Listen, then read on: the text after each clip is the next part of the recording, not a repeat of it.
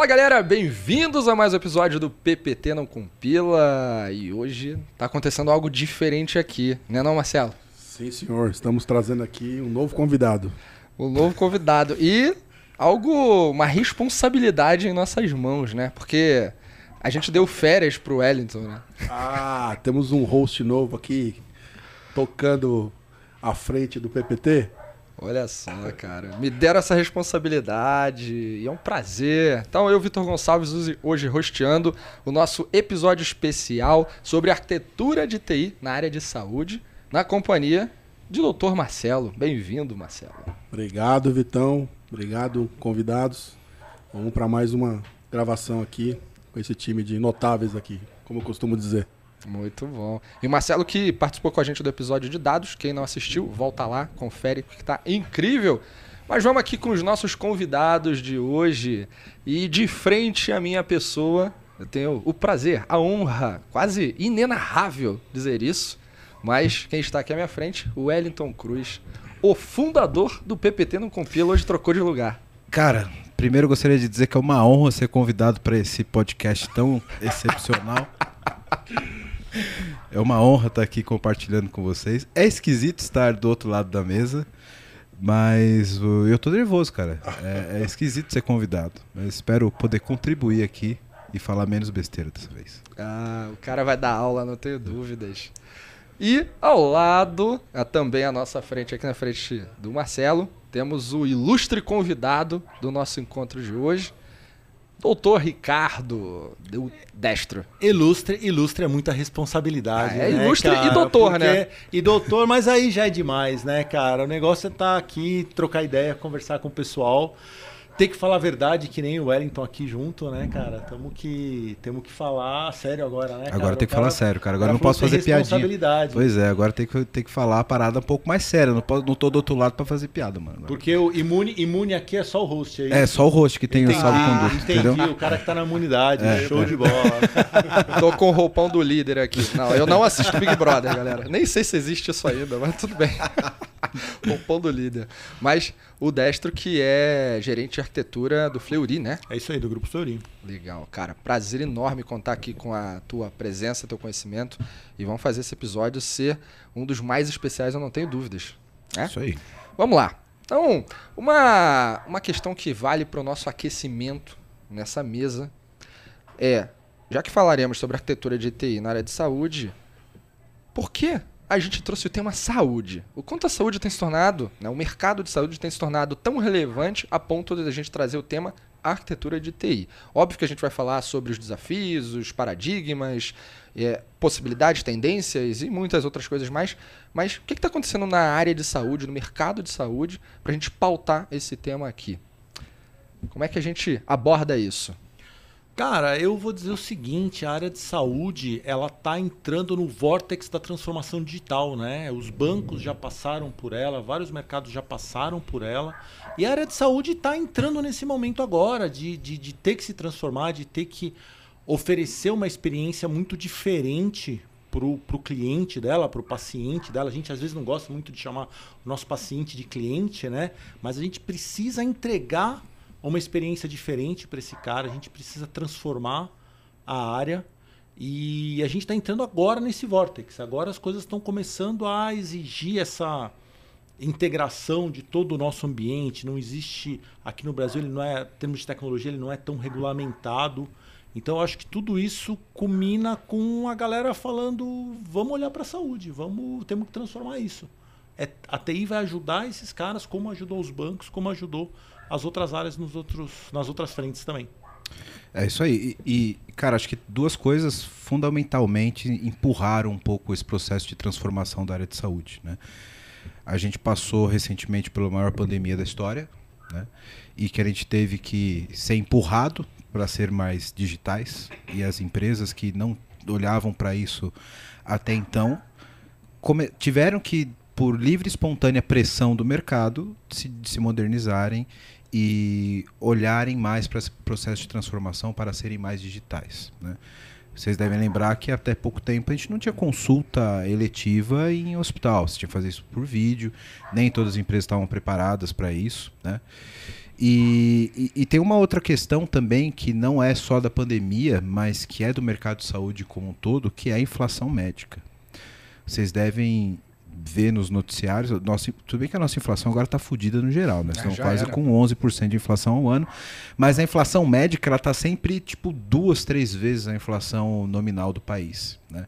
Isso não é só no Brasil, isso é do mercado de saúde. E o modelo em si, existe uma preocupação sobre se ele se sustenta a longo prazo Tem ou não. Tem um risco gigante aí. Tem um risco gigante. Então, as empresas que são é, operadoras de saúde, as empresas que são seguradoras, elas estão passando por um processo de transformação do próprio negócio de serem mais gestoras de saúde preventivas do que serem é, pagadoras de procedimento, como era antes. Então, antes você ia lá, fazia um procedimento e a sua seguradora ia, pagava para o médico.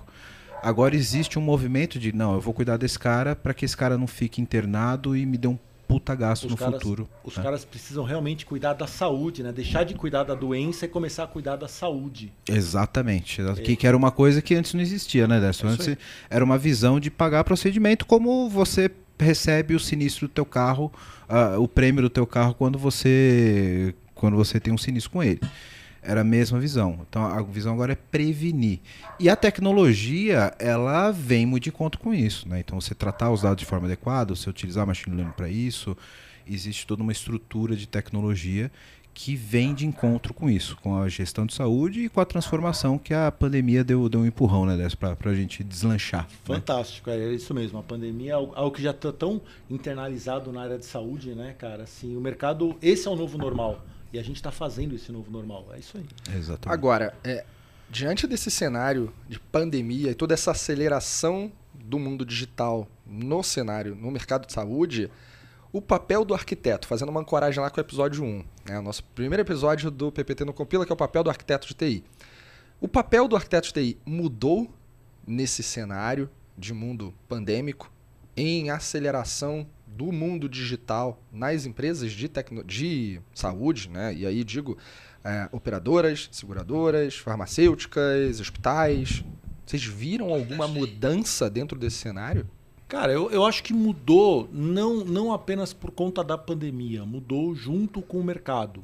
Né? Eu acho que o, o papel do arquiteto, a partir do momento que você trouxe a TI para um peso maior na área de saúde, o papel do arquiteto passou a ser um papel muito mais ativo, de garantir a integração de todos aqueles legados, de todos aqueles sistemas super antigos que a gente tem na área de saúde. É... E aí você começa a ter que colocar isso na mão do teu cliente, na mão do teu paciente.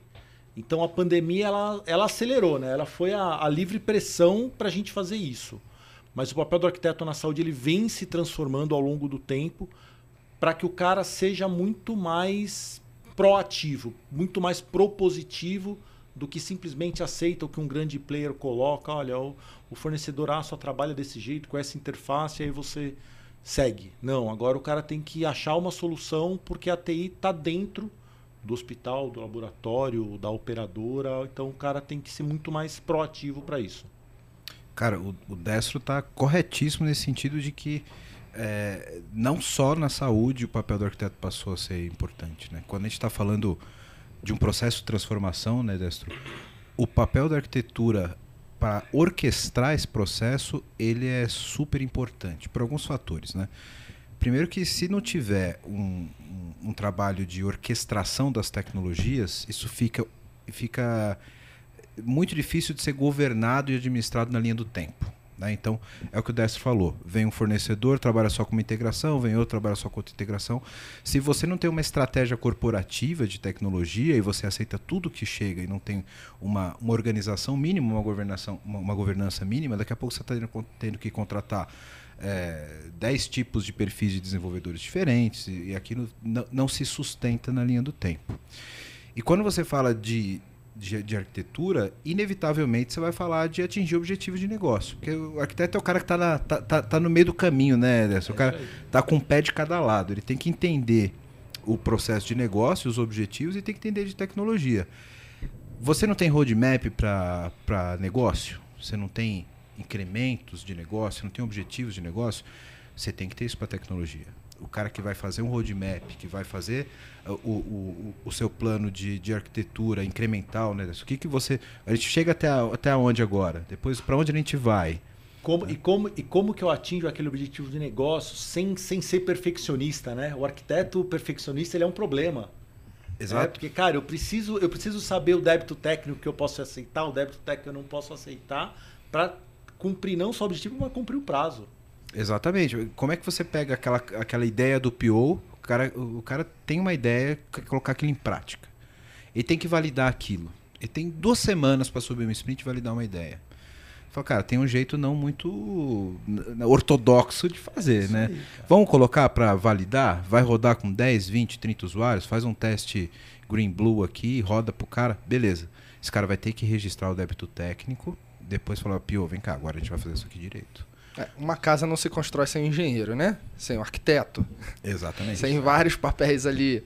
Aí, é, olhando para todo esse cenário, que a gente até transcendeu um pouco aqui por conta de transformação digital, de pandemia, etc., e saiu da área de saúde, mas olhando para a área de saúde, o que, que a gente consegue notar que hoje, aí, Marcelão, também na tua vivência, é ou pode ser considerado um conjunto de paradigmas que precisam ser olhados agora para não dar. A gente não ter problema no amanhã. Pensando em arquitetura na área de saúde. Porque o que está muito claro pelo que eles estão colocando para a gente, né, e todo mundo pode ver, existe uma evolução massiva da dinâmica do mercado. Empresa comprando empresa, evoluções tecnológicas, novos produtos e serviços sendo criados, novas experiências sendo projetadas.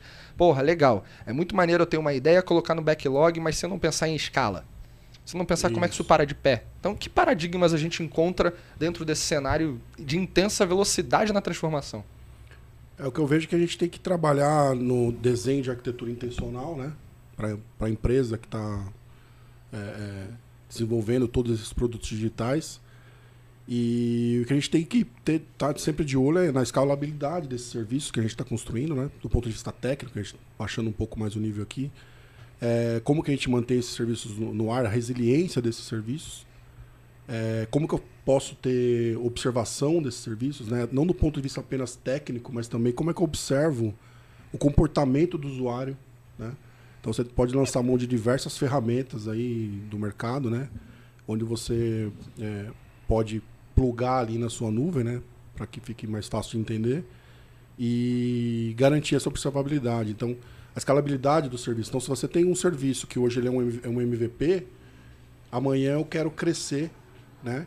É, a quantidade de usuários eu vou lançar. Eu estou lançado hoje só em São Paulo eu quero disparar para mais dois ou três é, estados. Eu tenho que ter, a minha arquitetura tem que prever essa escalabilidade, né? Outro ponto é você garantir alguns conceitos modernos de arquitetura, que é você poder é, pensar em domínios, né, de negócio. Então, é, o, o, o, dono daquele dado, né, ele é, ele é responsável por manter aquele dado e eventualmente, né, é, disparar eventos é, para quem quer que seja, esteja interessado. Então, o Elton comentou aqui, né? Tem um outro episódio sobre eventos aqui, o Ruas veio, veio falar muito sobre isso aqui. É, isso é muito importante. São, são paradigmas de é, segurança, a orientação ao evento, né? essa visão de conceitos, os microserviços, a, a resiliência desses serviços. Né? O que, que eu faço eu tenho um processo assíncrono, quebrou ali alguma coisa né, num processamento desse de alguma função, por exemplo, um serverless, né? Como é que eu reprocesso aquilo? Então isso tudo tem que estar previsto no desenho de arquitetura. O arquiteto tem que ver tudo isso antes do time desenvolver. Então são alguns, é, respondendo a pergunta, paradigmas que a gente tem que estar de olho o tempo todo ali. Eu, eu, o Marcelo mandou muito bem quando ele fala da arquitetura intencional, né? Aquilo que a gente falou de eu conseguir atender os meus objetivos no prazo. Eu tenho que pensar em tudo isso, eu tenho que pensar nesse, nesse arcabouço todo Cara, mas eu tenho que pensar também na jornada de como eu vou chegar ali. Porque se eu quiser começar Exatamente. com tudo, acabou, né? Aí virou waterfall, oito meses para chegar no mercado, Exatamente. né? O MVP ele não é, ele não pode ser é, completo, mas ele também não pode ser qualquer coisa. O MVP tem que parar de pé. Eu tenho que ter observability, eu tenho que ter toda a resiliência dele, porque eu quero a galera usar e eu quero fazer ele crescer rápido. Então a questão não só de desenhar o todo, mas o arquiteto pensar na jornada, falar, cara, a gente vai começar por aqui, vamos capar esse lado, vamos começar por aqui, depois a gente vem para cá. Eu acho que é o que vai diferenciar os players aí que estão seguindo esse caminho. É isso, a, a arquitetura ela está sempre executando o presente, mas ela está com a cabeça no futuro, sempre. Seja em planejamento de tecnologia, que aí pode ser uma plataforma que você vai trazer para a companhia, corporativamente, etc., para habilitar algum capability de negócio que você não tem atualmente, seja para você ter esse planejamento, como o Décio colocou muito bem, de como que eu chego aonde eu quero numa linha do tempo, garantindo estabilidade, garantindo todos os requerimentos de tecnologia de mãos dadas com o negócio. Por isso que o arquiteto ele tem que entender de negócio. Porque uma coisa é você ter um MVP para atender, como o Marcelo falou, numa cidade como São Paulo, ou uma cidade menor, que você vai ter um número menor de, de usuários, você tem um risco controlado e você tem uma escala que pode não ser a, a escala perfeita para um, um, determinado produto. Outra coisa é você lançar nacionalmente uma versão já em, em, em, estabilidade daquele produto. Né? E você não pode ter desperdício nesse processo. Né? Então, como que eu faço um MVP? que eu consiga colocar, como o Dess falou, observável, que pare de pé, que esteja funcionando, atendendo o negócio numa escala menor para uma validação, que eu não tenha que desmontar depois, destruir tudo e fazer de novo o produto. Como que eu evoluo a partir dali para que ele dê escala e, e, eu acompanhe o ritmo de negócio junto com a tecnologia. Né? Esse planejamento, o arquiteto tem que ter muita, muito tato para isso como o Décio falou, o arquiteto não pode pensar em chegar na solução perfeita na imediatamente. Primeira, primeira vez. Né? Exatamente. E, e, isso, Vitão, isso vem muito de encontro. Claro, isso, isso é uma visão moderna de arquitetura, né, Décio? Porque a gente está falando aqui já de uma arquitetura ágil, né? Exato, Porque, e eu quero, eu né, como era antes. Isso vem muito com o que você sempre fala de agilidade. Sim. Você ter melhoria incremental, né, de você estar tá sempre gerando valor de você estar tá junto com o time ágil para fazer isso. A arquitetura do passado não era muito bem assim, né? Então projeta tudo, projeta tudo, vamos. te entrega o PPT, mas PPT não compila e te vira, entrega aí. E não é assim que. E que vai embora, né? E vai Cara, embora. O lembro arquiteto, o mestre dos magos. Isso, mestre dos magos. É, é. Faz mil suposições, acredita que vai Isso. dar certo, acende uma Exato. vela e É um. Vai, cara- uma pedra, vai atrás de uma pedra e não. É um, é um cara de fé, né? O cara tem fé, acredita Ah, é? em mim, brother. Acredita que Vai que dá é? certo, vai, que dá certo. Vai, fundo, vai lá, Só fechou falta- ele só- vai. Só falta o cara vem comigo que eu sou arquiteto. Isso, só vai.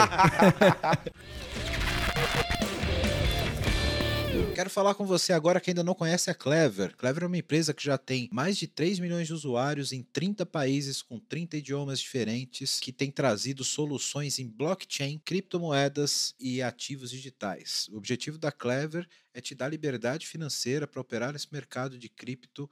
Então, se você acredita nisso, se você acredita nessa liberdade, você já pensa como a Clever, vai conhecer os caras, é clever.io. Estão contratando também pessoal para trabalhar com cripto, com blockchain. Então, se você tem interesse, se você tem conhecimento nessa área, procura a Clever. Se você gosta de criptomoedas, se você opera no mercado, você precisa conhecer a Clever, precisa conhecer as soluções da Clever. Então, o endereço está aqui embaixo no vídeo. Para quem não está no YouTube, é clever.io. Vai lá, vai conhecer que realmente é um mercado sensacional.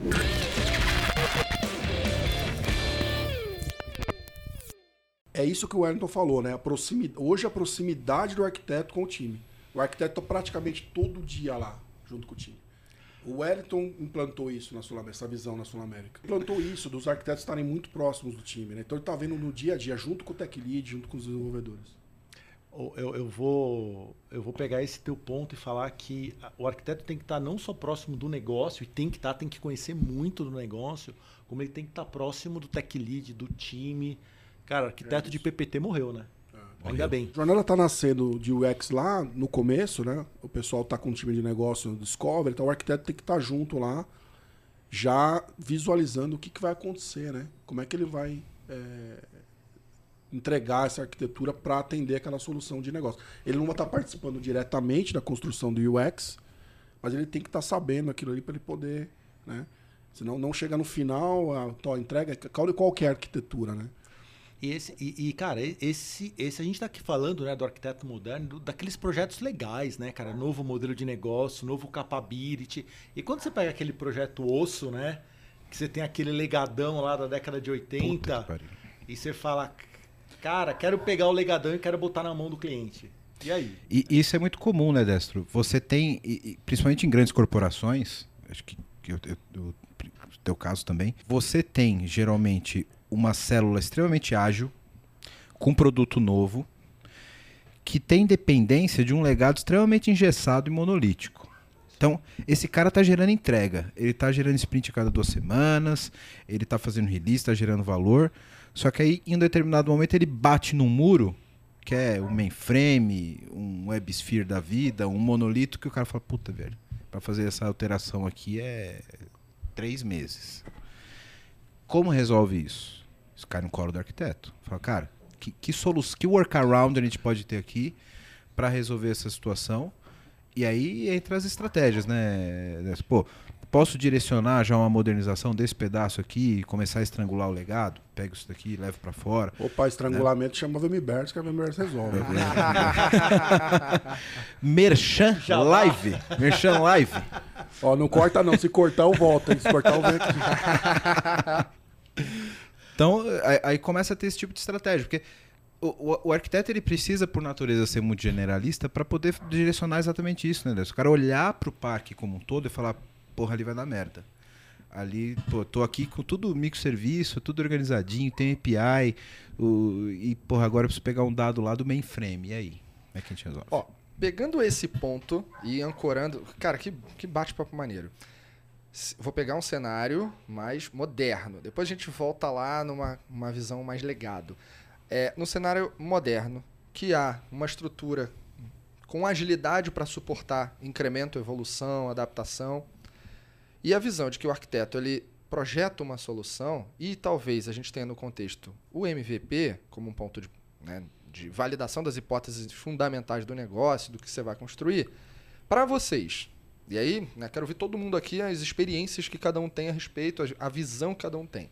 Cabe uma sprint de planejamento com essa visão arquitetural para uma solução, ou é, não, isso não é uma sprint, é uma etapa, é um pré, é um pré-game completo, com um ciclo maior de tempo que, tá, que despreza o conceito de sprint. Eu preciso de um tempo maior para fazer um plano. Depois eu entro numa estrutura de games com sprints e pós e assim por diante. Então vocês enxergam que no cenário ágil cabe tratar essa ideia de um plano de arquitetura para aquela solução como uma sprint, uma sprint zero. Eu estou falando isso porque eu já vi muito isso. Tá? Ah, vamos criar sprint zero aqui. O profissional de agilidade, muitos deles vão olhar para isso e vão falar: não, sprint zero não existe. E vai começar a questionar. É, porque conceitualmente na cabeça deles isso não faz sentido, já que a solução é ongoing, então no meio de um detalhamento de uma sprint, por exemplo, você como arquiteto vai propor o cenário para aquela sprint. E aí? Qual é a visão? É, eu vou. Minha, opinião é que isso tem que acontecer antes, tá? O, o sprint não começa e não, não deveria ter um sprint zero, um sprint só para arquitetura, chamado de sprint, porque primeiro que no, no meu caso, por exemplo, o arquiteto não faz, não trabalha só com um time, então Suponha que eu tenha duas é, é, sprints para entre, entregar, dois valores em dois times diferentes, três, quatro, às vezes cinco times. Né? Então, na minha visão, é existe a fase de discovery lá do time de negócio, existe uma fase que aquilo começa a virar é, UX, existe uma fase que aquilo é, é apresentado algumas histórias escritas e prévias pro, pro, já para os times.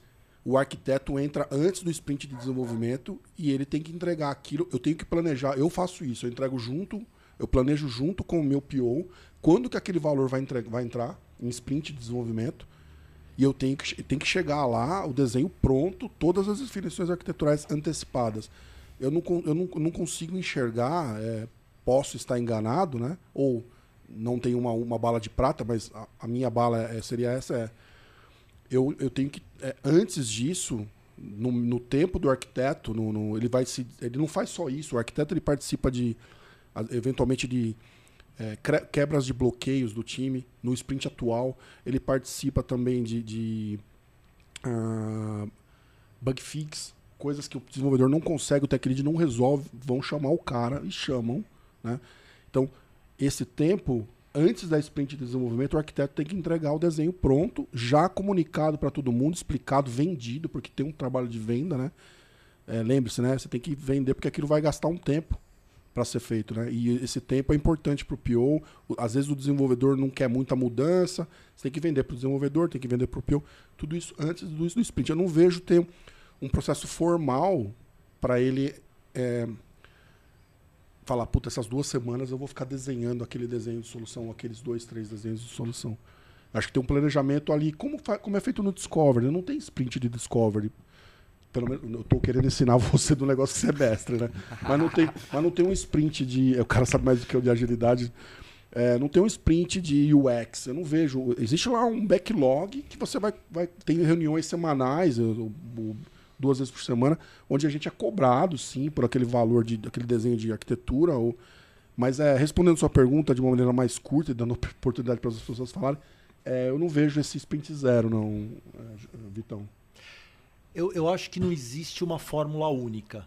Né? Eu acho que, cara, quando você tem a tua arquitetura de referência bem montadinha, bem redondinha, cara, vamos combinar também que assim não é todo mês que lança um negócio revolucionário que vai mudar tudo. Você tem a tua arquitetura de referência, ela tá rodando, ela tá validada, foi feito um pré-game, cara, às vezes muito mais alto do que o escopo daquele produto, né? Sim. Eu tô falando muito da arquitetura sim, empresarial sim, também. E aí você consegue, então, cara, você vai começar esse produto aqui, fez o discovery e tal, tem algum ponto que foge da minha arquitetura de referência? Não. Cara, arroz e feijão, taca ali pau, e aí eu acho que o mais importante é, o que não pode acontecer é o arquiteto, ó, tá aqui a arquitetura, Volto daqui a três meses. Beijo, pra... Beijo, espero que esteja pronto. Beleza? Isso, espero que esteja pronto e vambora. e né, ai cara? de vocês se não fizerem. E aí se não fizer. Eu, eu arquiteto, planejei tudo certo. Pra galera da engenharia ali que não, não fez como eu queria, não, é, né? Tem que estar tá junto lá. Então tem que estar tá junto mesmo. Eu, eu também acho que não, não tem uma regra, né? Mas eu também não gosto da sprint zero para definição. Eu acho que tem que ter a referência e tem que estar tá lá, resolvendo um problema, resolvendo uma encrenca maior. Às vezes não tem mudança nenhuma no desenho, mas um repasse ali, você dá uma olhada para ver, só para garantir, né? Isso, mas, faz, ah, faz, faz, aquele. Cara, você ah. tá botando esse cara aqui mesmo? Você tá, ah. tá usando a esteira do jeito que a gente combinou mesmo ou tem um, ou tem um bypass aqui? Isso é legal. Cara, é isso. É, é, o, o Destro ele foi muito feliz quando ele falou de que você já ter uma arquitetura de referência e ter uma estratégia tecnológica bem definida. Isso faz toda a diferença. E nesse sentido, a minha resposta é depende. Sempre, né? Depende. A resposta do arquiteto. A resposta, a resposta padrão, padrão do é arquiteto. É, e depende do quê? Depende do nível de maturidade da, da companhia, acho que tanto na agilidade quanto na arquitetura. Até porque tem agilidade de fachada, né? Exato. É mesmo? Assim como tem arquitetura de PPT. Não acredito. É mesmo? Tô começando, tô começando a gostar desse cara. Tô começando a gostar desse cara. Aí junto o arquiteto que faz o PPT com o agilista que só toca, só só põe post-it post na parede. É, aí pronto, aí no já, era, já era. Né? Pois é. Então, dependendo da, da, da, da maturidade que você tem, o, os rituais de, de agilidade vão envolver todo o time e vão ter todo o contexto de negócio e necessidade de entrega. Então o arquiteto ele vai conseguir saber quais são as etapas de negócio, qual é a evolução daquela, da, daquele produto que está sendo desenvolvido, qual é o objetivo a curto prazo, quais são os capabilities que aquele, que aquele produto precisa ter. Isso facilita a vida do cara. Se você tem um time de arquitetura já maduro, que tem uma estratégia, tem uma arquitetura de referência, como ele falou, o cara não precisa voltar para a prancheta toda vez. O cara tem um guide na cabeça.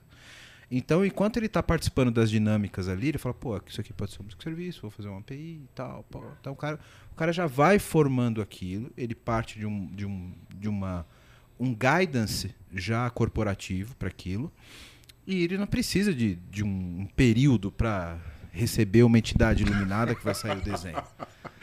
Porque ele já no, tem uma estratégia tecnológica. Lá, lá, no céu dos arquitetos, né? Isso, então, é. Os arquitetos é. olhando o, o Chico Xavier da arquitetura. aqui, meu filho, esse é o desenho. Não, não precisa. Agora, se você não tem uma arquitetura bem estruturada, você não tem uma, uma liderança que, que, que trace essa, essa estratégia, né, Destro? Que você fala, cara, a, a, aqui a nossa estratégia de tecnologia é essa. Cara, o arquiteto ele não tem para onde ir ele, ele vai ter que receber realmente uma iluminação divina para conceber aquele desenho. Da mesma forma que se você não tem um time é, bem estruturado na agilidade, o cara não vai saber o que precisa entregar, o cara não precisa, qual é o objetivo a curto, médio prazo daquele produto. Então, por mais que ele tenha essa orientação tecnológica, ele vai ter dificuldade de ter um roadmap para ter o que a gente falou da arquitetura é, intencional. Do tipo, cara, vamos começar simples porque o objetivo no começo é simples. Se isso não estiver claro para o time, o cara vai ter dificuldade de projetar as etapas, mesmo que a parte tecnológica esteja bem resolvida. Então, depende muito desse grau de maturidade. No mundo perfeito, os dois times maduros, estratégia de tecnologia bem definida, agilidade rodando bem, isso vai sair na urina o desenho junto com o cara, entendeu? O cara tá participando, Natural. sai natural. O desenho, posso só uma pergunta para você, cara? E você acha que quem gera esse desenho é só o arquiteto ou o próprio time já vai ter a maturidade de fazer isso? Eu vou, eu vou te responder com uma outra pergunta. Quem faz, por exemplo, o sprint design e, e o roadmap do produto? É só o PO? É aí. Não, é. é- é aí. co-criado. É isso aí. O cara, É- o cara- é o cara- o cara- co-criado. o cara tem o cacuete do host, né? O cara quer perguntar, né? O cara não consegue. mas é, mas é, não, é- é Tá me isso dando mesmo. coceira, velho. Tá me dando coceira. Devolvo a pergunta. É, é. Não, mas, mas é isso mesmo, né, cara? Porque, de novo, né? O, o arquiteto, eu, eu gosto do arquiteto muito mais como um papel do que como um cargo. Né? Isso, Eu sou, eu é. sou não, brothers, nós estamos juntos aqui no time Exato. e, cara, tem, eu já vi muito engenheiro, muito dev mandando muito bem em desenho de arquitetura. Exato. E, e ele, ele é o responsável por aquilo sair, mas ele tem que estimular o time para produzir. Até porque, se ele faz sozinho, aí ele vai ter dificuldade de vender pro time. É isso aí. Isso tem que ser co-criado. Via de regra, eu trago o time. Tech lead, um, um desenvolvedor sênior. Principalmente que o cara tem muita coisa que tá lá dentro do código que eu não- você não consegue saber tudo. O cara vai te falar, meu, cuidado aí.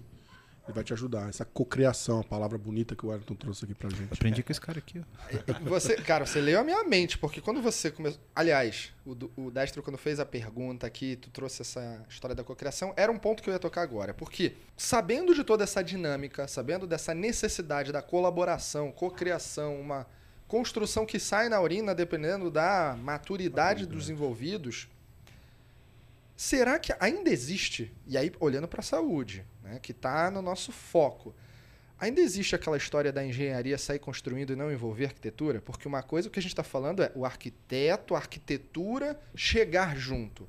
É uma postura proativa, é sair do PPT, né? Não, toma aqui o PPT e tchau. Não, é eu vou atrás, eu estou com o time, eu faço parte do processo na construção em conjunto. Mas ainda existe essa história da engenharia, bateu uma demanda, área de negócio, chega e fala, porra, galera, junto o squad, vamos desenvolver arquitetura. Ninguém lembrou. E a segurança? Não vou entrar nem, nem na segurança. Não. Mas, e aí? Esse cenário ainda existe? Não, é só lá, cara. Aqui não existe, não. É só lá, cara. Aqui não existe. Eu também não. nunca ouvi falar disso, não, cara. De onde você tá falando isso? 2022, Todo- mundo pós-pandêmico, basicamente, a gente vive essa treva, né? A idade medieval. Cara, é, o que, que eu posso te dizer sobre isso? Quando você tem uma arquitetura que gera valor para o time, dificilmente vão te deixar para trás. Se você é o cara que entrega o PPT e vai embora, o cara fala, mano, o cara vai chegar aqui e vai entregar um PPT, para que, que eu vou chamar o cara? Vai, vai me dar muito mais trabalho, porque vai inventar esse negócio de microserviço, de de isso, não vai explicar como é, Isso, vai, porra, eu vou é ter que isso correr mesmo. atrás, mano. Então, não preciso desse cara aqui. Agora, se você tem um cara que tá do teu lado, falou, cara, vamos fazer isso aqui com esse objetivo, a gente tem que cumprir essa etapa, tá vendo? Vamos começar simples. Depois, tá vendo essa entrega de negócio? Precisamos chegar aqui. Então, isso aqui a gente já vai deixar preparado, estruturado para cá. Quando o Pio pedir isso, a gente já usa isso daqui. Você tá do lado do cara, aí a gente passa a ter um outro problema, porque o cara pode ter uma dependência da arquitetura. Porque o, suporte é tanto, porque tipicamente a arquitetura, isso não é via de regra, mas tipicamente a arquitetura é o time mais sênior da TI, tecnicamente. Então, se o cara tá colado ali, o dev vai pedir, cara, me, me- me ajuda aqui e tal. O cara vai. Isso pode gerar uma dependência até. E que também não é tão, não é, é tão ruim quanto a, a- a negligência do papel. Né? É, porque quando você gera uma dependência enorme, você também tem um processo de construção caro. É isso aí, porque você não escala, você não consegue Exato. ter o arquiteto full time. vo- full- não faz sentido você ter o arquiteto full time voltado para aquela squad o tempo todo. O cara, o cara precisa ter um tempo para trabalhar no chapter de arquitetura. Boa. pensando com os arquitetos todos. Acho que esse é o grande ponto. Estrategicamente, né? Estrategicamente. Ele, ele tem a missão de resolver o problema local, mas ele está trazendo informações de um outro nível mais estratégico para dentro do problema local, né?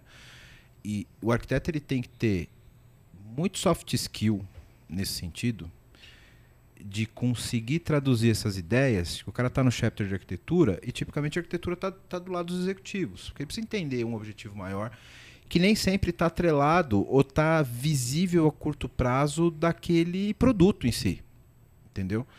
Então o cara sabe, pô, daqui, vou dar um exemplo, daqui a três anos a companhia ela quer estar tá aberta para o mercado com Open APIs, por exemplo, para todo mundo. O cara vai plantar a sementinha naquele produto, se ele é um bom arquiteto. Fala, galera, já vão trabalhar comigo o serviço aqui, vamos colocar o serviço exposto, vamos colocar um swaggerzinho no serviço. O cara já vai plantar aquilo. Ele tem que ter essa habilidade de mostrar o valor para aquele time, porque dali a três anos, aquele produto ele está preparado para estar tá exposto como um Open API, por exemplo. Precisa estar exposto no primeiro momento, como o Dess falou? Não. Mas eu não preciso refazer tudo quando eu precisar. Eu deixei a tomada lá, aí eu só plugo e trago a extensão, faço o que precisa. Eu não preciso fazer tudo de novo. Mas eu criei uma estrutura que viabiliza um objetivo de longo prazo, entendeu? É isso aí, cara. É, é, é perfeito. É, é, exatamente. Você deixar a tomada pronta para quando precisar você plugar. Você falou do, do Open API, né? Hoje, se eu tentar vender para o time hoje no, no, projeto fechado que eles estão ali, cara, você tem que pensar nas, tua, nas tuas rotinas de billing, no capability billing. Os caras vão ficar olhando e vão falar, pô, você está inventando para mim? Para quê, velho? Só, só, quero fazer esse serviço. Eu só, eu só é quero isso. subir, subir é. aquilo lá. Mas eu já vou deixar o cara, a portinha do log, já vou deixar ali para o cara, pô, precisou? Tá, ó. Até porque esse cara que depois, quando der problema, fala, porra, mas por que, que a gente não pensou nisso? Entendeu? É esse cara que vai te, vai te cobrar depois, é, né? É, é por, por que, que a gente não pensou isso, né? Porque o arquiteto também tem a bola de cristal, né? Isso, ele exato. É, ele tem, tem a bola um, de cristal ali. Que... É isso, exato. Exatamente. E pensando na. Eu vou voltar no tema do legado aqui. Mas pensando nessa dinâmica do mercado de saúde, é, é, não, vamos até dar um passo atrás. Olha, tem alguns mercados que são extremamente sensíveis no negócio propriamente dito. Quando eu falo do mercado financeiro, por exemplo, um erro pode fazer pessoas perderem dinheiro. Na área de saúde, pode fazer a pessoa perder a vida. Não? Dá para pensar em várias jornadas em que isso é possível acontecer, inclusive por eventualidades sistêmicas. Então, a gente tem uma preocupação aqui na transformação digital. A gente sempre fala que existe a centralização do negócio em torno do teu cliente e opera em jornadas digitais para produzir mais valor. Né? E, minimamente falando, a gente está conduzindo isso.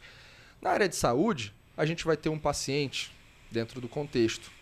Em algum momento ele se torna um paciente, desde um laboratório, um hospital, uma seguradora, uma operadora, né? o que quer que seja.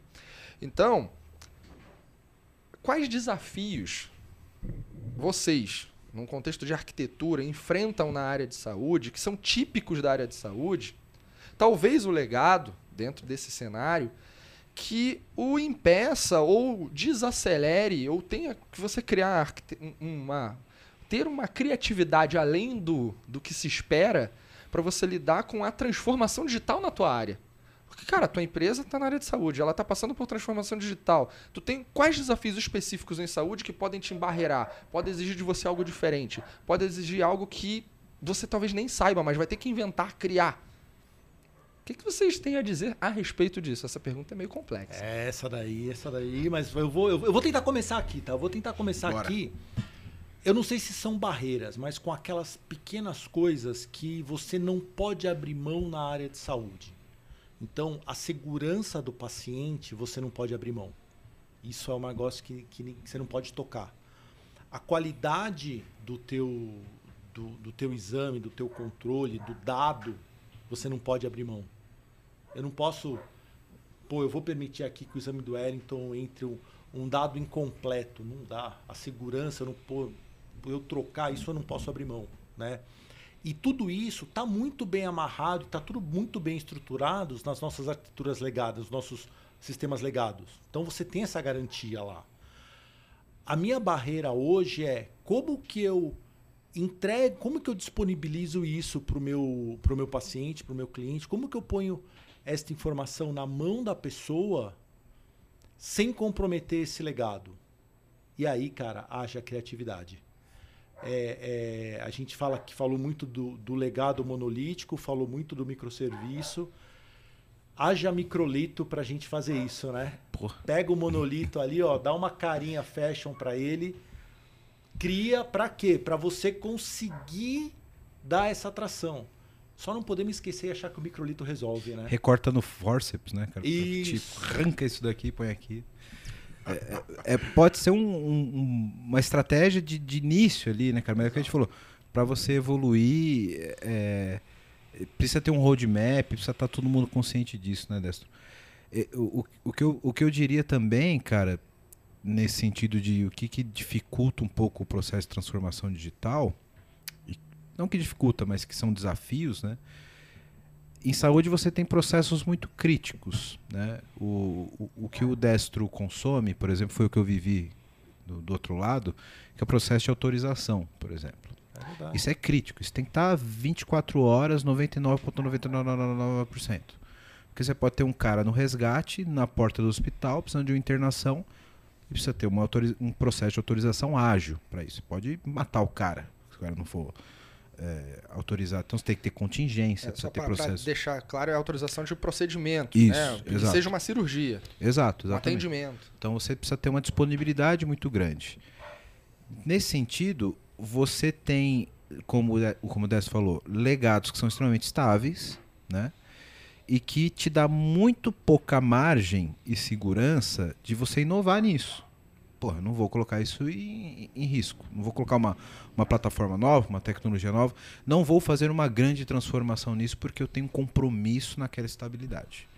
Então isso dificulta um pouco o processo. Aí tu que faz o quê? Cria do zero uma estrutura análoga e depois desliga a primeira? Não, você, você tem que evoluir aos poucos, sabe? Então, você não vai sair de um mainframe para uma plataforma serverless pronta para atender um processo de, de transformação, por exemplo. Você está falando de estrangulamento, não? Você vai ter que, como, como, é como o Décio falou, né? Você vai retirar um pouco aquela parte, você vai re- testar isso como uma estrutura paralela, de fato, ganhar estabilidade nisso, sem grandes rupturas, né? E aí entra o papel da arquitetura, né, Décio? De, de ter essa cadência de controle do risco da transformação. Cara, tu precisa ter agora- um PO muito alinhado, uma estrutura de produto muito alinhada o- com a o- estratégia de essa eu vou deixar arquitetura. pra- eu vou deixar para você. E o PO técnico? Nossa! Depois você solta essa. Mas, e, e às vezes você tem que usar a tua criatividade para fazer o quê? Para falar assim, pô, eu tenho esse produtinho aqui que ele tá tão fechado que não dá para eu pensar em construir e integrar. Agora eu vou baixar o nível, hein? Brother, eu vou ter que entrar na base de dados desse cara e vou ter que entender como ela funciona para externalizar a base. Deixo a segurança na base e dou acesso ali. Pô, aí agora o arquiteto está sendo criativo.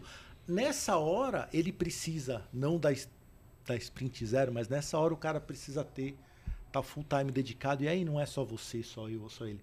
É um conjunto de arquiteto para A confraria, A né? confraria, é isso aí. É o time aí. do, do Dr. House e sua Isso. turma para analisar o cenário, né? Exatamente. É isso aí, cara. É isso aí mesmo. Exato. E, e- e ciente de sempre que você não vai ter a solução ideal, né? Nesse caso da base.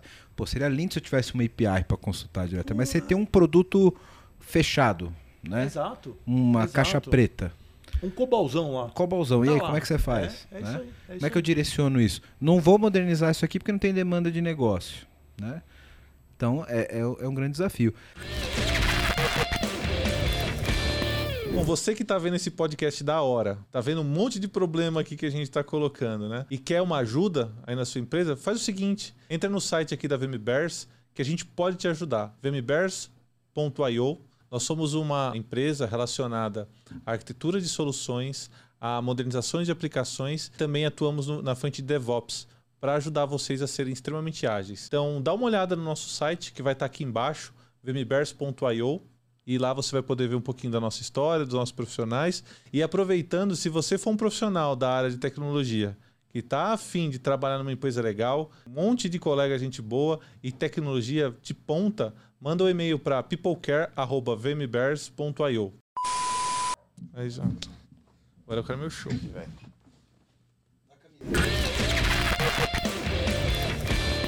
Outras coisas também, Vitão, a gente como tecnologia pensa, cara, porra, se eu pudesse fazer isso, eu transformaria esse mercado. mas nós temos outras coisas que não são técnicas que trazem controle ainda bem para esse mercado. Por exemplo, o LGPD. Boa. Né? Então, por exemplo, hoje você teria capacidade de, com machine learning, etc., acumulando dados de pacientes, você tem uma gestão de saúde maravilhosa. Beleza? Com estratificação de risco, etc. Pode ser usado para o bem e pode ser usado para o mal. Então, existe, tem a necessidade de ter esse controle. Né? Então, muita gente pensa, pô, vamos investir em inteligência artificial, resolver esse problema, vírgula. Né? Nem tudo que eu posso eu devo. Né? Então, existem questões regulatórias que também trazem limites para o que a tecnologia pode fazer. Nós, como técnicos, ficamos aqui esfregando a mãozinha. Caramba, pô, se eu tivesse Agora essa vai, de dados. Agora vai. É, caramba, vou fazer um machine learning que eu vou robô. Você está tratando de dados de pessoas e dados de saúde. Detalhe, detalhe importante, né? A gente falou aqui muito de telemedicina e tal. O normativo do CFM saiu semana passada, semana retrasada só. E com um monte de vírgulazinha ali que a gente tem que dar uma revisada. Pô, será que eu tô aderente aqui e tal? Saiu semana passada. A gente já está dois anos praticando isso. A galera da, da tecnologia tá louca para inventar, trazer componente novo, fazer coisas novas, né? Pô, dava para a gente tá falando aqui do, do metaverso, né? Pô, será que agora eu preciso de um médico humano do outro lado mesmo? É. Talvez não precise mais, É. mas, pô, pode? Eu consigo, talvez eu não Exato. possa. Exato. Se você, por exemplo, você pega o histórico de todas as consultas que são semelhantes aos sintomas desse cara. Eu consigo treinar um robô para fazer isso? Tecnicamente eu consigo. Eticamente eu vou fazer? Não vou fazer. Né? Então, Tem inovações que vão precisar romper em algum momento essa camada, que é uma camada regulatória. exato, exato. Mas quando? De que maneira?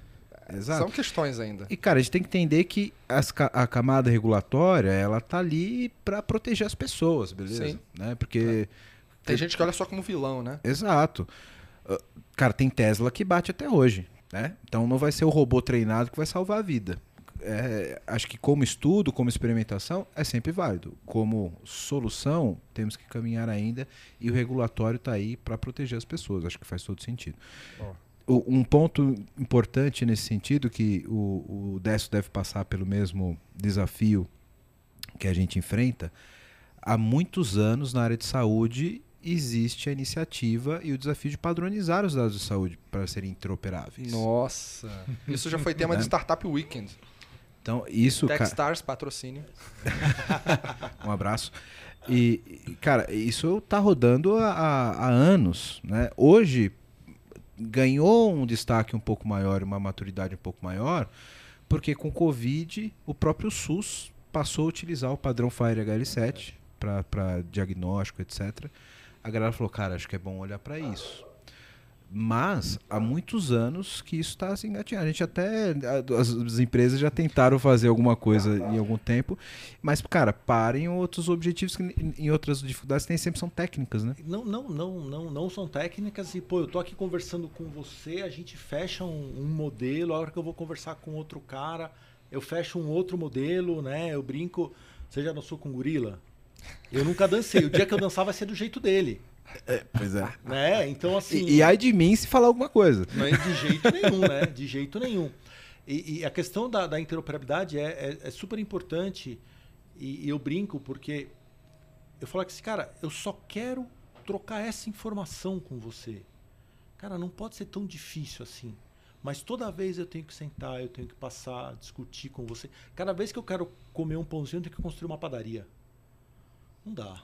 Cara, Não isso é derrota. Do ponto de vista do que há de mais moderno hoje, que a gente cumprir com redução de time to market, se eu tiver que construir a padaria toda hora, E eu já perdi o vamos- jogo. E vamos, e, va- e vamos falar pro profissional de agilidade agora, né, cara? Tem muito interativo e tem pouco incremental. Exato. Não é, cara? É Não é isso, isso. É, o- é você tá o isso, tempo todo no isso. interativo, no intera... Pô, é legal pra caramba. Vamos sentar, vamos fazer reunião, vamos conversar e tal. É E oba-oba, né? Em incremental? algum momento. É. É oba-oba. Exato. Não, não significa que é sempre, mas pode ter um risco gigante de se tornar. Sim. Se, se você piscar, se você, desculpa, se você é, é, bobear, você tá lá no interativo. É. O Você famoso muito- patinando. É, é isso Tá na esteira ali, patinando. E o, o- e, e o grande lance dessa parada, da, de principalmente interoperabilidade, é que existe uma barreira hoje, que é exatamente o, o que o Décio falou. Você tem um esforço muito grande em algo que foi feito para não ter esforço. Porque, pô, se eu tenho um padrão, se eu tenho um, um contrato padrão, beleza? E os dados estão padronizados, em tese eu já falar, cara, qual que é o teu endpoint? Meu endpoint é esse, vamos trocar informação? Bora. Beleza. Mas dado a imaturidade ainda do processo e do protocolo, ainda existe esse, esse- essa conversa, tipo, cara, vamos conversar para a gente conseguir acertar o padrão? Vocês acham que as, as empresas deveriam preparar os times, não só de tecnologia, de negócio, para absorver a arquitetura como algo realmente nobre, estruturante, estratégico? Cara, eu acho que Eu digo até eventos de sensibilização sobre arquitetura para toda a empresa. Sei lá, viajei agora. É, é- é que eu acho que não é o, o papel de arquitetura em si, assim, sabe? É um, é um papel nobre. É quando a gente fala corporativamente. Quando a gente fala do objetivo lá de cima, descer para baixo, etc. O- é não sei se o caminho é você fazer isso com uma campanha de incentivo, etc. Eu acho que quando você. Acho que eu já falei inclusive isso. Acho que quando você mostra o valor, É sobre o valor. As pessoas percebem isso. Se você faz um- uma campanha, É de- marketing. faz um marketing para isso e a tua equipe não corresponde, vai ter o efeito contrário, sabe? Hum, boa. Então acho que a melhor, o melhor marketing, a melhor conscientização é você gerar valor, cara, dentro do time. É. Eu, eu acho que é perfeita. E eu acho que a arquitetura talvez seja a área menos propensa ao rapidinho. Né, cara? O arquiteto ele, ele tem uma tendência a, a, a não resolver as coisas para amanhã. Ele precisa pensar, precisa reunir, precisa trocar ideia. Pô, você tem uma experiência diferente da minha. Como que você resolveu isso? Então, eu, eu acho que é um trabalho de longo prazo. Não dá para ser um trabalho que, ah, vamos bater uma campanha aqui, fazer uma gamificação da arquitetura. Isso. Eu te confesso que eu ainda tenho um pouco de dificuldade de entender a gamificação da arquitetura. De repente o arquiteto ficou cool. Não. Não, É. né? É, Eu acho que a partir do momento que a corporação começa a entender o valor, é, ele, ele vira um papel-chave, sabe? Porque eu acho que. Eu vejo uma, uma, uma analogia muito boa do arquiteto com o PM ali. O PM ele está ali junto com o executivo, ele tem uma visão mais ampla dos, do- dos objetivos, etc. Só para constar aqui, não é Project Manager que a gente está falando. É, não. É o Product Manager. Isso. Obrigado. Ele, ele tá trazendo informação de cima, extremamente estratégica, trazendo para os POs ali e, e, e ajudando em tracionar um roadmap e, e uma estratégia de negócio que, como o Décio falou, executo hoje pensando no amanhã. O arquiteto ele tem esse papel na tecnologia. Entendeu? Ele, ele tem que compreender essa- esses mesmos objetivos, só que ele tem o outro viés tecnológico. Então ele vai descer essa informação executiva, ele vai trazer para os devs, para os tech leads, essa informação de como executar hoje pensando no amanhã. O, o, o arquiteto ele, ele é para ali do PM do lado tecnológico, ele é muito estratégico nesse sentido. Né? Senão você não consegue dar a escala porque você quer. Porque é muito fácil você fazer uma tecnologia fechada com a porta fechada que não permite evolução. Uma bela analogia, né? bela relação. Então, é, pô, eu, beleza, tenho aqui uma sprint, vou fazer um MVP, uma solução simples. Cara, é só fazer isso aqui, beleza. Isso tem evolução? Isso tem escala? Isso vai virar o que eu quero no futuro? Talvez não. E, e acontece muito nas empresas. Pô, fiz isso, agora eu quero implantar essa feature, o produto pivotou, quero fazer isso. Joga tudo fora e faz de novo, porque não foi bem arquitetado. Isso é muito comum de acontecer. O mundo ideal que a gente está falando aqui é esse mundo extremamente colaborativo do arquiteto em colaboração com essa rede. né? Ele, ele, ele atua numa rede. Agora, vocês. Eu, eu nunca pergunto isso para ninguém, para nenhum arquiteto. Vou perguntar aqui, pode parecer bobo ou simples, mas é curioso.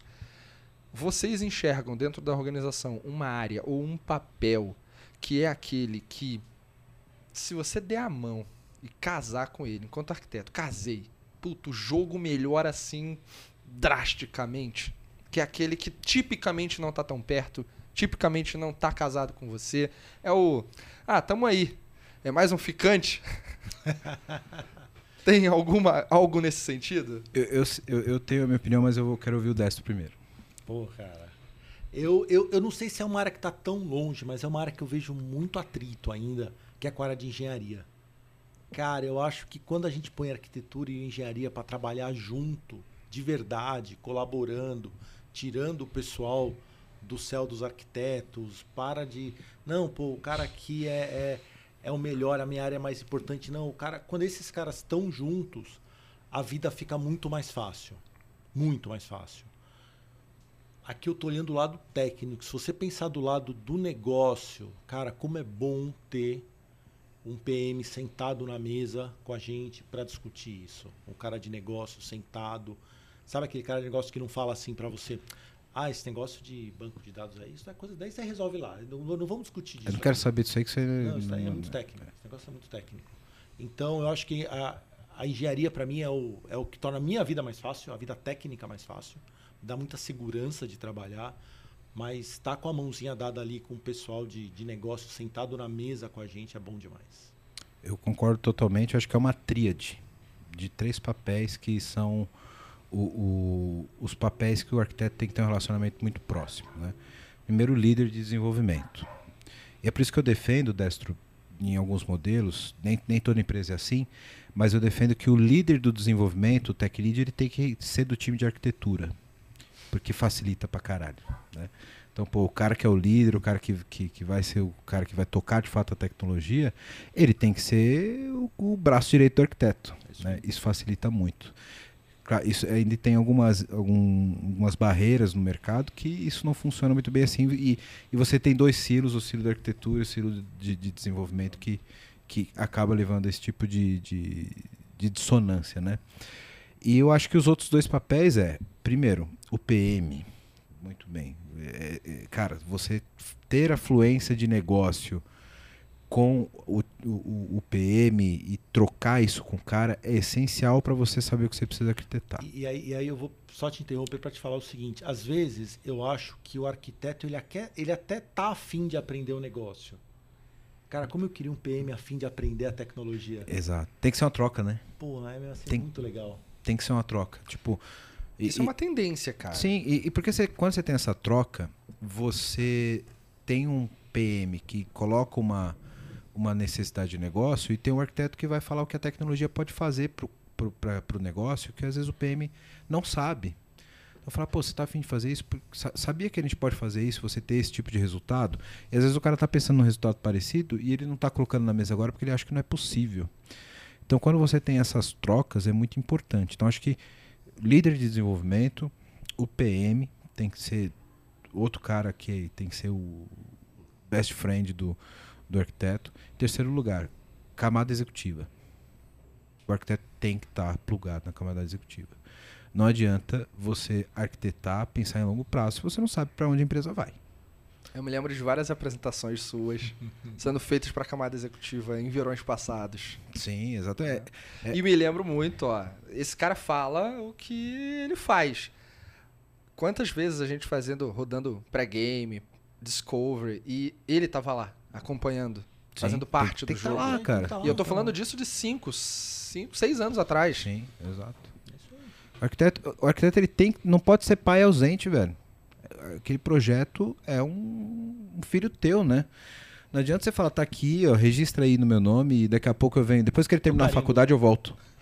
Da, da, da, daqui a pouco eu carinho para sair na foto. Isso, isso, é, exato. Até tu cria um estereótipo ruim da arquitetura, porque se já se cria um cenário do céu dos arquitetos e você vai lá e dá um tchau, né, toma aí, registra, você está alimentando essa visão que podem ter sobre você. Exato, e você perde a referência da liderança técnica. Sim. Isso é muito ruim. Você vira um burocrata, burocrata. Você vira o gabinete dos arquitetos que faz o PPT e vai embora. E, e na qualidade de, de time mais sênior do, do, da companhia, você precisa ser visto como isso. Né?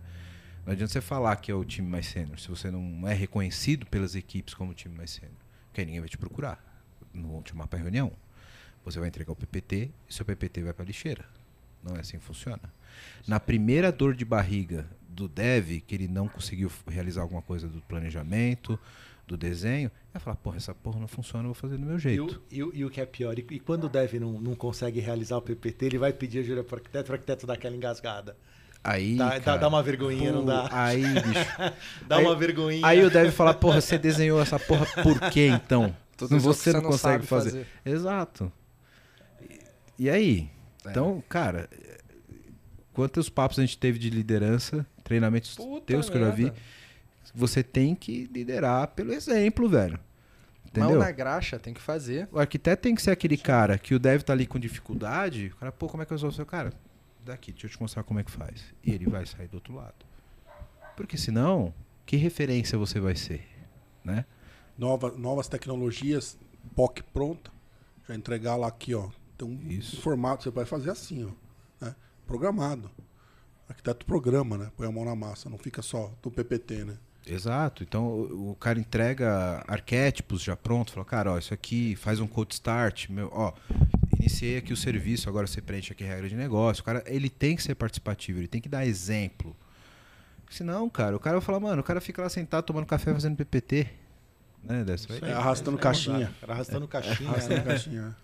Aí tu vê, né? É, Tu pode ver se o arquiteto é, é firmeza mesmo, tu pede a mão dele assim. Se tu não vê calo, Já era. já era. Se não tiver não- marcado e descascando, já era. exato, exato. Muito bom. E deixa eu fazer uma pergunta que começa a nos endereçar. Cara, vocês já viram? O tempo tá passando, né? Porra, velho. Porra. Desse, desse lado aqui passa mais rápido ainda. Ó, eu tenho uma, uma. É uma dúvida real, não pesquisei sobre, mas imagino que vocês tenham respostas aqui pelo que estão vivendo. Tendências tecnológicas pensando em arquitetura na área de saúde. O que está por vir? O que está acontecendo? O que, que vocês têm como perspectiva em relação a essas oportunidades? E aí? Vamos começar aqui, Marcelão. O que eu vejo de futuro é, é quase que uma evolução do que o mercado financeiro faz, né? Que é o Open Bank. Então estou vendo o Open Health vindo aí como um futuro para a gente, para a criação de um ecossistema, né? O pessoal fala muito da criação de um ecossistema de saúde. né? Então tudo que tem a ver com interoperar dados, né? E que você possa também é, ter os seus dados é, expostos para quem você quer por necessidade sua própria, né? Então você imagina que em qualquer lugar do Brasil você possa ter acesso aos seus dados eh, clínicos, né? Seus- o passado histórico seu médico. né? Então eu vejo essas integrações, essas tecnologias modernas aparecendo aí. gen- não, não que eu tenha estudado já, mas o Open Health seria um, algo que está ali na- logo à frente, ali como um par do que seria o, o Open Bank. né? Então é o que eu vejo de, de novidade chegando para o mercado de saúde, né? Falando aqui, a gente está num, num fórum de saúde. E tu vê isso acontecendo tão breve?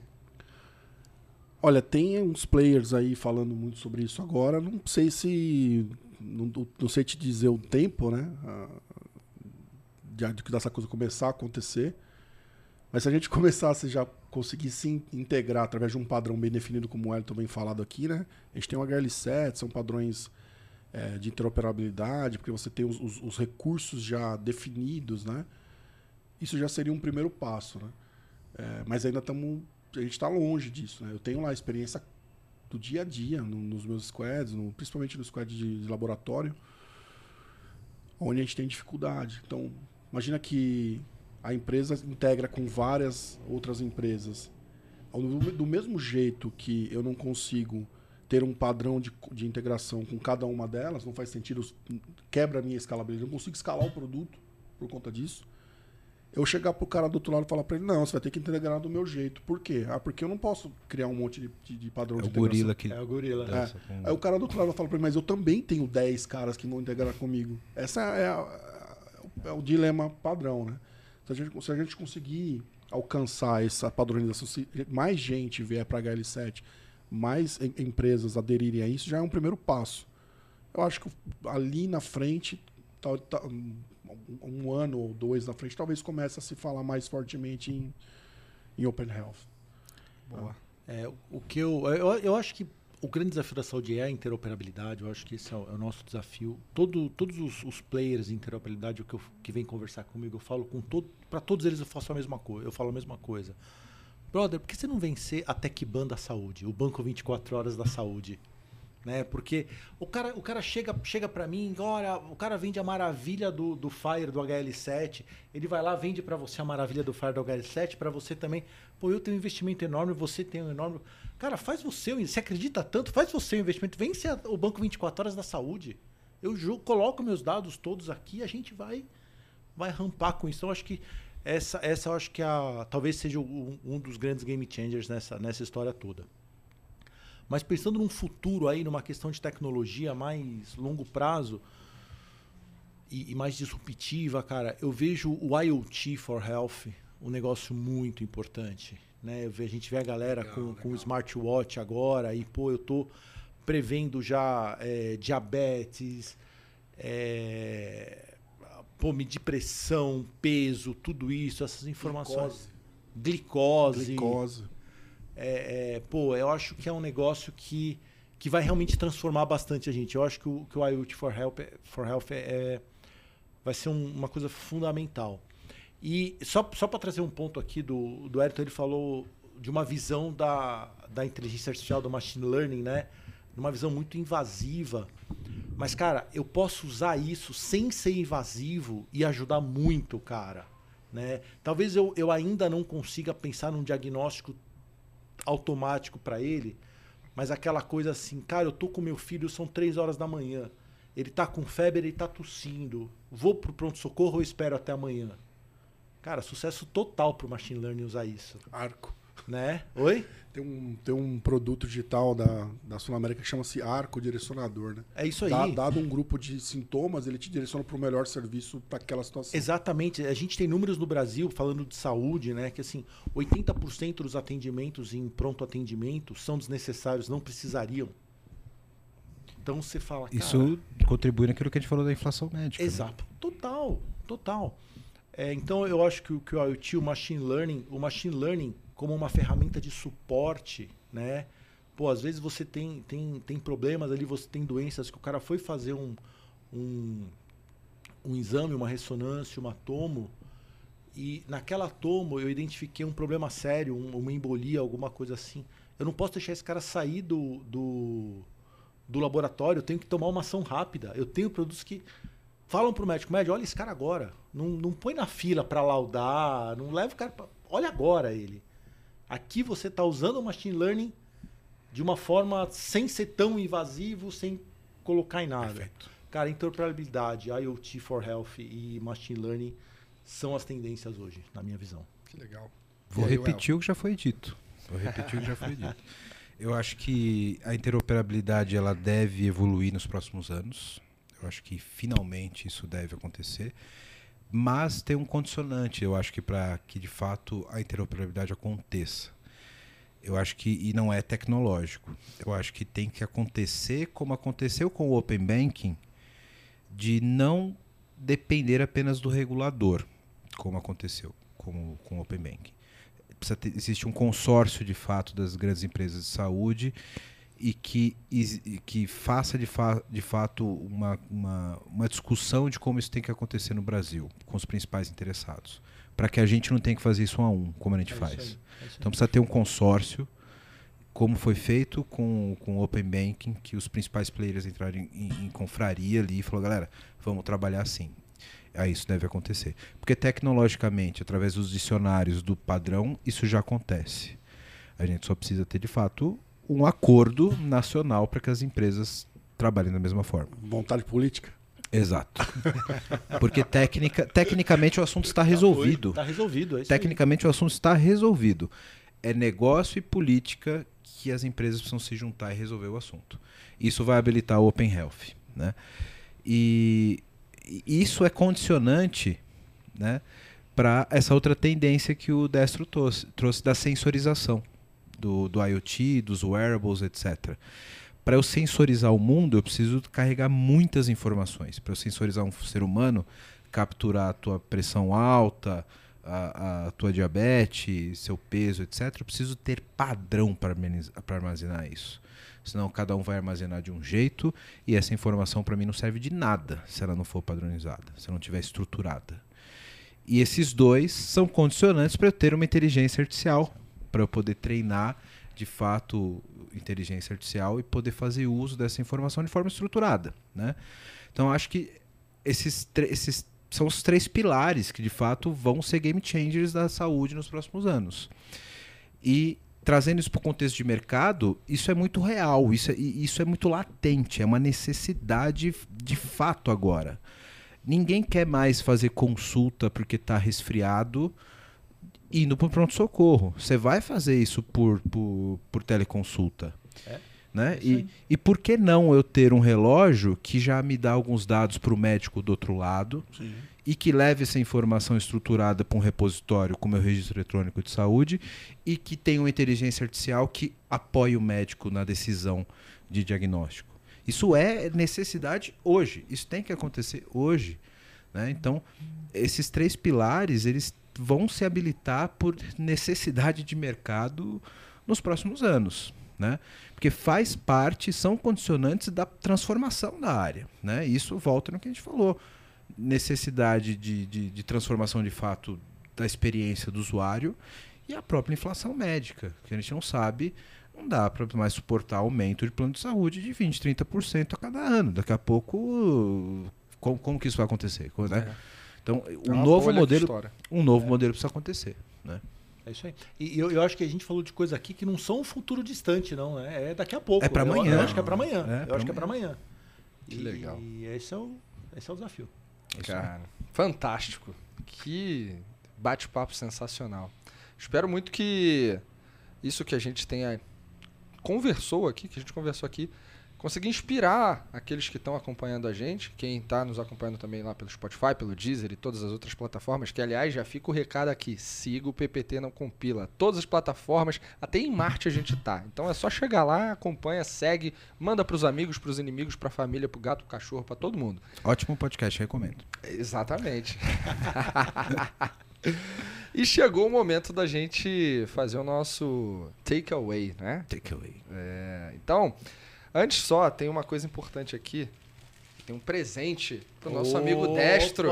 Valeu, cara. Muito Camisa obrigado. do PPT não compila. É nóis, vambora, cara. PPT não compila, pelo amor de Deus, vamos codar. É isso. Tem tudo a ver com a nossa área, né? Tudo, tudo. Tudo, a ver, Tudo, é a cara do arquiteto. Você sabe de onde veio a inspiração do nome. Ah, imagino.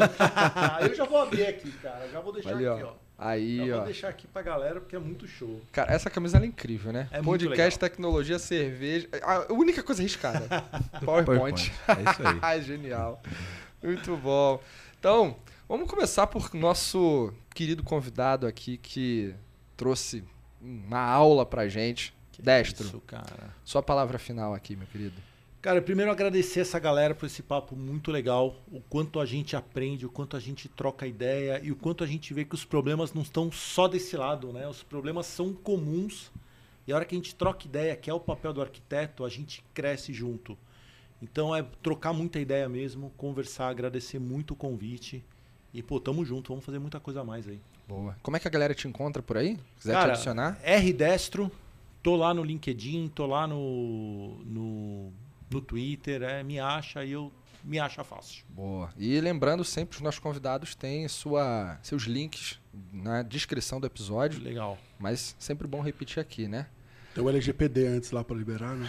Isso, isso. Eu, eu, eu, eu, Tem que assinar. Eu, eu, assinei o termo, de o termo de consentimento, livre esclarecido. Fui lá, cliquei tudo, galera. E, outra coisa que eu cliquei, eu li e concordo também tá lá. Isso. Eu fui lá. O Eula. Né? Eula, Eula, é, e para concordar no finalmente teve um captcha lá, inclusive, Isso. né? Teve, teve, teve um não sou um robô Isso. e tal. Marcelão, meu querido, hoje atuando aqui com a gente como co-host. Seu takeaway. Agradeço a oportunidade de estar aqui com vocês de novo, né? Muito legal, o PPT é demais da conta, né? Muitos assuntos interessantes. Agradecer a presença do Destro, esforço de ter vindo com a gente aqui. Imagina. Obrigado por ter compartilhado aí suas experiências e é isso. Boa. E quem, quem a gente deixa para fechar? Agora? E agora? Né? E agora? Pô. O dono da bagaça. o, cara, o cara não vai saber porque ele nunca fez, né? Ele, é, ele tá meio perdido. O que, que eu falo ele tá agora? Nervoso, ele, ele, tá que nem eu, pô. O que, que eu vou fazer O que, que eu falo agora? É pra, pra falar pra seguir nas redes sociais? Bom, primeiro agradecer aqui o Décio, cara, pelo companheiro de profissão aqui, por fazer essa troca de ideias aqui. A gente, como você disse, a gente percebe que os desafios são os mesmos, né, cara? É um segmento super desafiador, né? e, e que os desafios e os êxitos são muito semelhantes, né? E, cara, deixar um recado aqui para a galera que tem um interesse né, nessa área de saúde, na área de arquitetura, que busque muita informação na internet a respeito desse tipo de tecnologia que a gente está falando aqui, desse tipo de processo que nós estamos falando aqui, né? E se você está de fato interessado na área de arquitetura, como a gente falou, não, não negligencie as áreas correlatas em respeito a isso. Você tem que entender um pouco de agilidade, você tem que entender um pouco de negócio e você tem que ser, de fato, um especialista barra generalista de tecnologia. Né? É o que eu sempre digo, o desafio do arquiteto, né, cara, é ele ser generalista e especialista ao mesmo tempo. Né? Então ele, ele tem que ter um, um, um conteúdo extremamente indexado na cabeça, que ele tem que saber de tudo um pouco, ele não precisa saber tudo mas ele tem que saber onde buscar a informação. É, é, estranho, é estranho a gente falar assim, né? Arquiteto de front, arquiteto de back, né? É muito esquisito. gosta de falar o front e o back, mas o arquiteto de front e de back não rola. Né? É, cara, o arquiteto é arquiteto, ele olha pra parada, ele, ele troca ideia com o cara da infra, ele troca ideia com o cara do banco, ele fala com o PO. Salesforce. Salesforce, o cara, ele tem que conhecer tudo um pouco, né? Ele é, ele é generalista, mas ele tem que saber aprofundar quando necessário, né? Então, é, fica a dica de que é, é, uma, é uma estrada e, e a experiência conta muito para isso. Né? Mas nunca negligencie as áreas correlatas. Né? Processo, agilidade é super importante para arquitetura e negócio é super importante para arquitetura, é isso. E se, eu, vou, eu, vou, eu vou interromper, eu não aguento. Cara. E se você for esse cara que gosta de arquitetura, que não negligencie as áreas, manda teu currículo, tá? Por favor. Olha aí. Não perde, perde essa chance, não. Temos vagas. Abrimos vagas. Meus amigos, que honra, que prazer ter rosteado esse nosso episódio aqui. Mandou bem, mandou bem. Tamo junto. E também vou deixar um recado, né? Além de agradecer a todos, Marcelo, Destro, Wellington, todo mundo que acompanha a gente aqui, já falei para seguir nas redes sociais. A Já gente tem. Fala da dancinha que você vai então, fazer no Então, é isso, é isso. Tem uma coisa que começou no episódio anterior aqui, é que se a gente bate metas de likes, existe a chance. Existe a chance, não. Existe é garantido. É garantido. Garantido é. que vai rolar dancinha no TikTok. Garantido de entrega, garantido de entrega. É, garantido. Então a dancinha não vai ficar no PPT, não, vai acontecer. Né? É isso aí, Só que, real. pô, a gente podia botar uma outra coisa agora, né? Eu acho que você deveria fazer a dancinha do vestido Siri. de Carmen Miranda. A do Siri. Não, não. A do Siri. Nós dois. Porra. Ué, só eu que vou fazer dancinha? É lógico, cara. Não, nada disso. Até a dancinha do Siri. A dancinha do Siri é legal. ó, a meta é sempre 2 mil. 2 né? mil, beleza. 2 mil likes nesse vídeo aqui, ó. Vai né? ter dancinha. Vai vou ter criar dancinha uns robôs lá. Vai... Vou criar uns robôs lá, bichão. vai ter Vitor de Carmen Miranda no TikTok do PPT. Pode botar o que quiser, a gente vai dançar. Galera, e fica meu recado aqui para os arquitetos que nos acompanharam, todo mundo, e especialmente aqui falando dos arquitetos, é o seguinte, ó. PPT não compila. Valeu! Valeu, galera!